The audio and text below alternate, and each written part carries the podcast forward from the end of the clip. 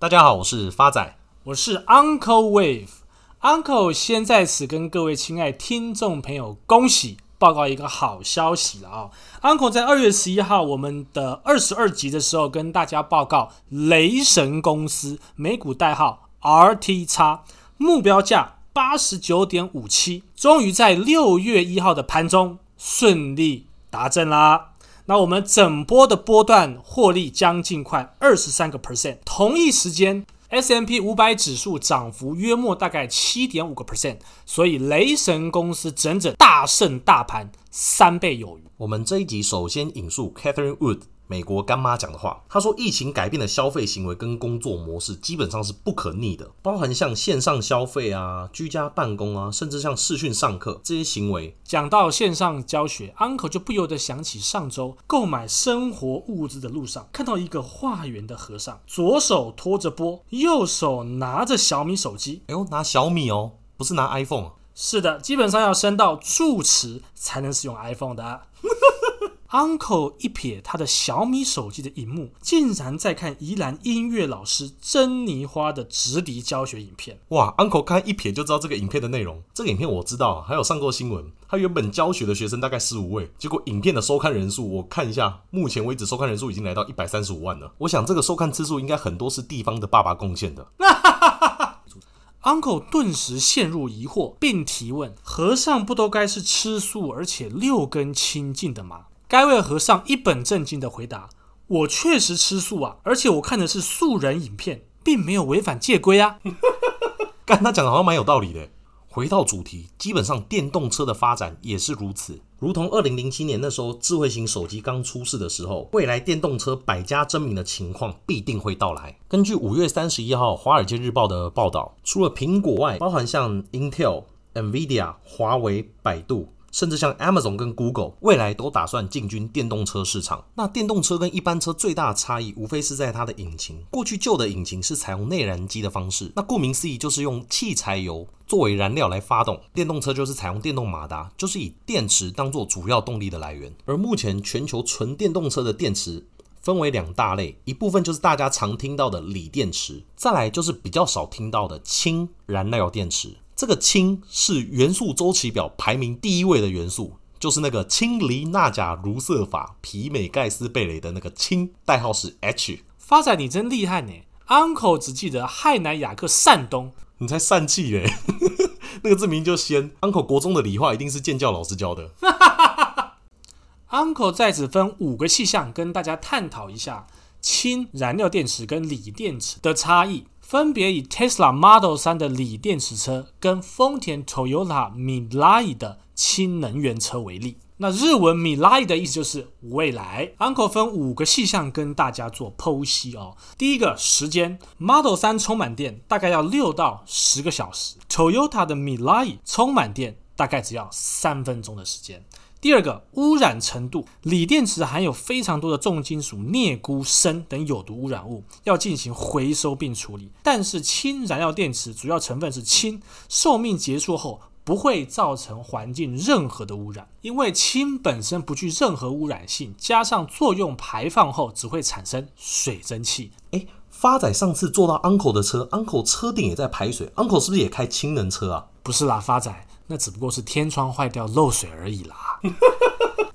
第三个是续航力，Model 3充满电能够续航五百公里，Toyota Mirai 充满氢续航力是一千公里。第四个电池重量，Model 3车重一千八百公斤，而电池就占了九百公斤，将近二分之一。而 Toyota Mirai 的除气槽仅仅不到六公斤而已。诶，Uncle，你前面四点都讲那么好，那为什么锂电池电动车的销量会比氢能电动车高出两百多倍？因为发展这边有个资料，全球二零二零年锂电池电动车的销量是两百一十四万辆，相较于二零一九年还上升将近快四成，而氢能车二零二零年仅仅卖了九千辆而已，相较于二零一九年还下滑了近十个 percent。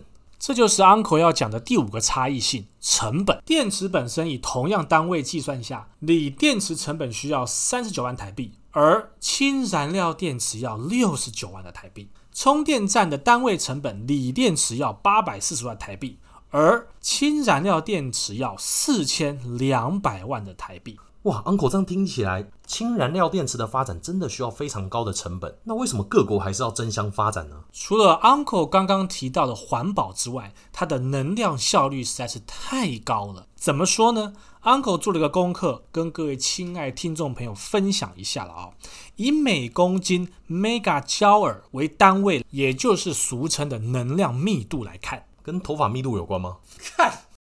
木材是零点一三，煤炭是二十九点三，汽油是四十四，天然气是四十二，而我们刚刚讲的 Tesla 的三元锂电池是一点零八，氢燃料电池居然是一百四十三，氢燃料是所有其他各类能源的数倍以上，这也是为什么各国政府争相发展的原因啦。发仔这边手边的资料供大家做参考，因为目前全球二零五零年零碳排放量的政策，以美国为首，二零一九年发表氢能经济发展路线，预计二零三零年创造氢能年产值一千四百亿美金，以及。二零五零年，所有再生能源如绿氢会满足美国能源需求的百分之十四。中国也预计在二零二一年到二零二四年的燃料电池支持计划，政府拨出五十亿美元的支出，目的是建立本土的供应链。预计到二零五零年，氢能占总能源消耗的百分之十。日本则预计，二零五零年加氢站全面取代加油站，氢能车全面取代汽油车的政策。欧盟在二零二零年通过国家氢能战略，预计二零五零年欧洲氢能累计投资金额会达到一千八百亿至四千七百亿的欧元。而除了国家以外，全球各大企业也争相发展燃料电池的计划，如现代汽车投资约当七点六兆韩元。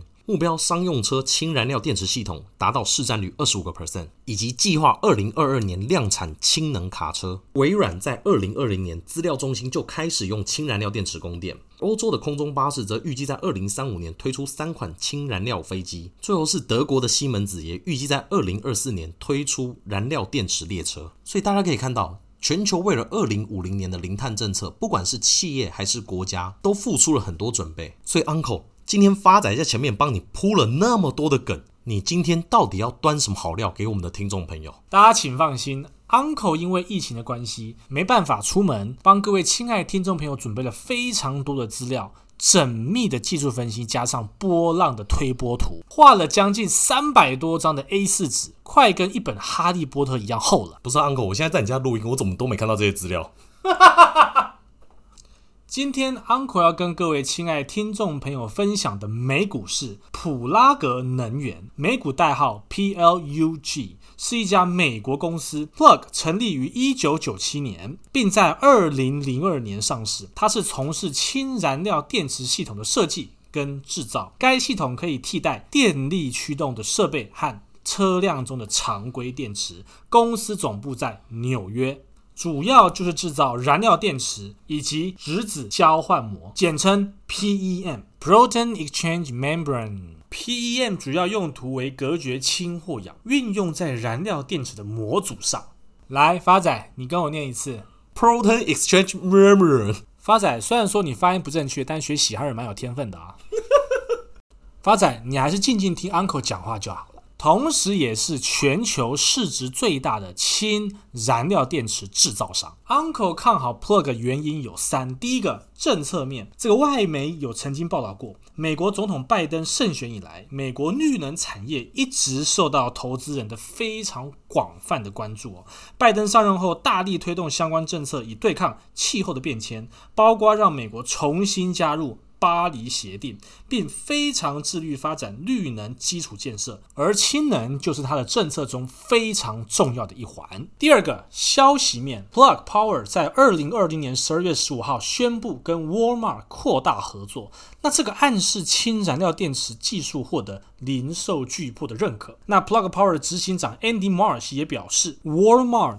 征用该公司的科技，意味双方关系迈向下一步。Plug Power 的 Gen Drive 系统内建氢能储存系统，能迅速的储能，不像铅蓄电池一样要花费数小时充电。目前 Plug Power 最大的客户就是 Walmart，占营收的百分之四十。第二大是亚马逊 Amazon，占营收的二十五个 percent。最后是 Home Depot 占营收的两个 percent。当然，跟其余的汽车商，比如说 General Motors、通用汽车、Chrysler、克莱斯勒、Honda、本田汽车、B N W、宝马汽车等等都有合作。Black Power 在二零二一年一月十二号宣布跟法国汽车大厂雷诺建立伙伴合作关系，将成立合资企业，双方各出资五十个 percent，共同开发氢燃料电池供电的轻型商用车。根据 FactSet 的数据哦。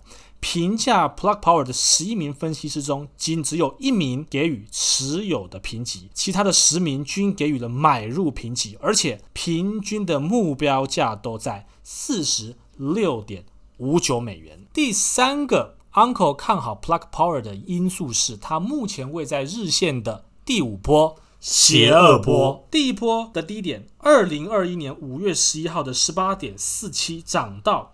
二零二一年的五月十一号的高点二十三点七三，随后修正到二零二一年五月十三号的低点二十一点三，再涨到五月二十号的高点二十八点六三，之后再修正到五月二十五号的低点二六点六六。那么现在就是走第五波邪恶坡的中继，那目标价会在哪儿呢？未来 Plug Power 会落在的目标价是三十八元。Uncle，那这样报酬率多少？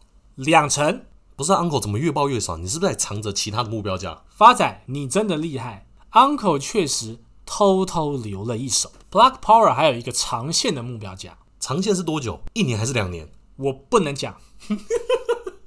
Plug Power 的长线目标价会落在六十四点五九。那么 Uncle 在此也要做一个善意的提醒：当短线的目标价三十八块先到的时候，还是要先获利了结一趟哦。Uncle 在此跟各位亲爱的听众朋友做一个总结了啊、哦，毋庸置疑的，氢燃料电池绝对是未来的一个趋势跟终极解决方案。